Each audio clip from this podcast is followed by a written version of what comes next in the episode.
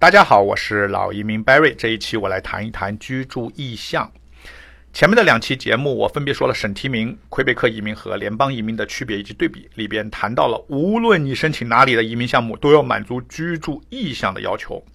总结一下，你申请魁省移民和省提名，都要有去该省居住的居住意向啊，就是你移民以后你打算去这个省。在联邦审查阶段，他会审查你是否满足这个条件。你申请联邦移民，你要求的居住意向就是除了魁北克省以外的任何省或地区。如果你想去魁北克居住，你却申请了联邦移民，直接就被拒掉了。申请省提名和魁北克移民一定要有到该省居住的这个意向。举个例子，假如你申请的是安省的移民，你的孩子现在正在 B、C 省读书。那么移民官就有人就有会怀疑啊啊！你怎么会你来了？你跟孩子肯定是要在一起的嘛。那么你肯定是到了安省，你申请的是安省移民，你肯定来了以后呢，你就去 B、C 省了。那他就有理由怀疑你的居住意向，有可能以这个理由拒绝你移民的这个申请啊。那么孩子在其他省读书一定会拒绝你吗？啊，这个也不一定。居住意向它是一个综合的逻辑判断，一件事儿它不一定能说明你的居住意向。移民官呢，他会审查方方面面啊，考虑很全面的这一个印象。但是你如果不注意啊，假如说你申请的安省移民，你的孩子刚才说了在 B、C 省读书，你每次来加拿大旅游，你也不去安省看一看啊，你就直接在 B、C 省看完孩子你就回国了。呃，假如说你又在 B、C 省买了房子，在 B、C 省考了驾照，你的水电气账单、手机账单地址全是 B、C 省的，啊，这样呢，你就可以说是不作不死了。移民官呢会认为你应该申请 B、C 省，而不应该申请安省的省提名项目。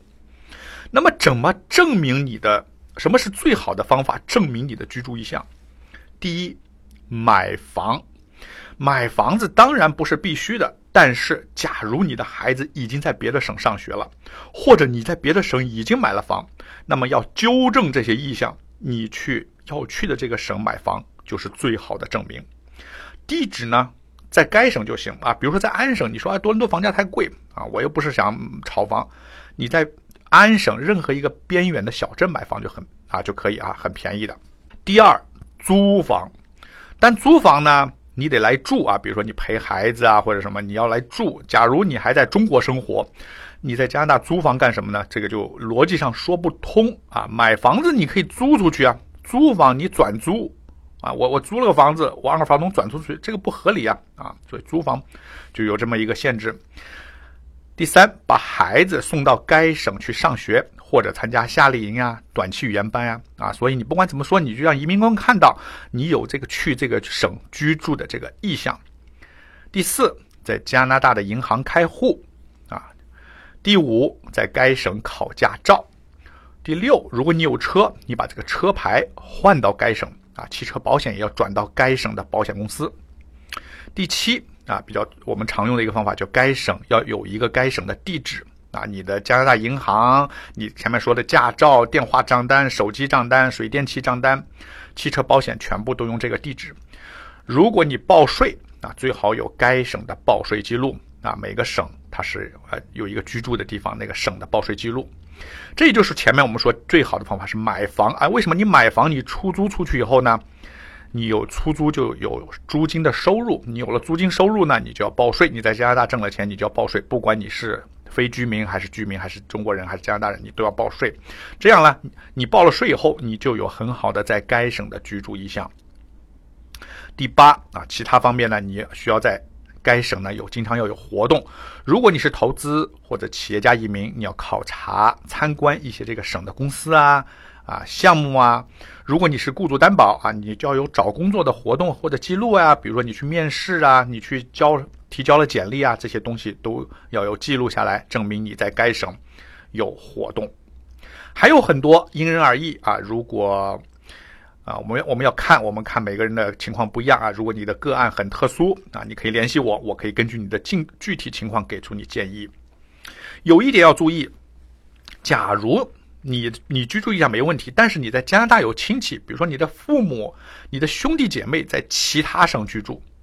而你申请的不是那个省，不是那个省，那么你也需要做一些事情啊，证明你的居住意向。因为移民官很有理由怀疑你到了加拿大以后会去跟加拿大，就是你的跟到了加拿大以后你会跟家人去团聚，你就不是居住在这个省了。如果因为居住意向不同而被拒啊，不用担心，你往往是有申诉机会的。那我的客户呢，一般只要根据我前面的方法去做，我就有把握成功上诉啊，驳回啊，重审。其实每一个客户都是不一样的，他都需要量身定做。每个客户、每个人的文案都要专门根据他的情况来书写啊，来告诉移民官这个客户是符合移民条件的。你管，比如说这个居住意向啊，我们公司就有专门的人帮客户就管理他的房子，信件报税、申请退税、考驾照、转车牌啊、找租客等等。这就是为了给客户提供一个意向，那提供这种专业的服务。前几年有个新闻报道了，有一家移民公司，他们做了一百多个还是一千多个省提名，那还是挺大的公司。具体哪个省我记不清了。他为了居住意向，他怎么做呢？他把所有的客户，就是几百或一千个这个客户的地址，都放到这个该省一个地址，啊，这个地址呢还是一家小旅馆，不是住家。那怎么可能几百人？住在同一个地方呢啊，你这不是侮辱移民官的智商吗？啊这样呢，就马上就被查出来，最后全部取消啊。所以这样做就是不专业，而且是提供了这种虚假的信息。好，这一期话题就说到这里，非常感谢您的收听。有什么建议或问题，欢迎加微信和我互动。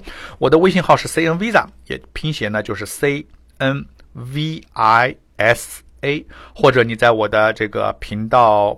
描述里边有二维码，扫码加入也可以。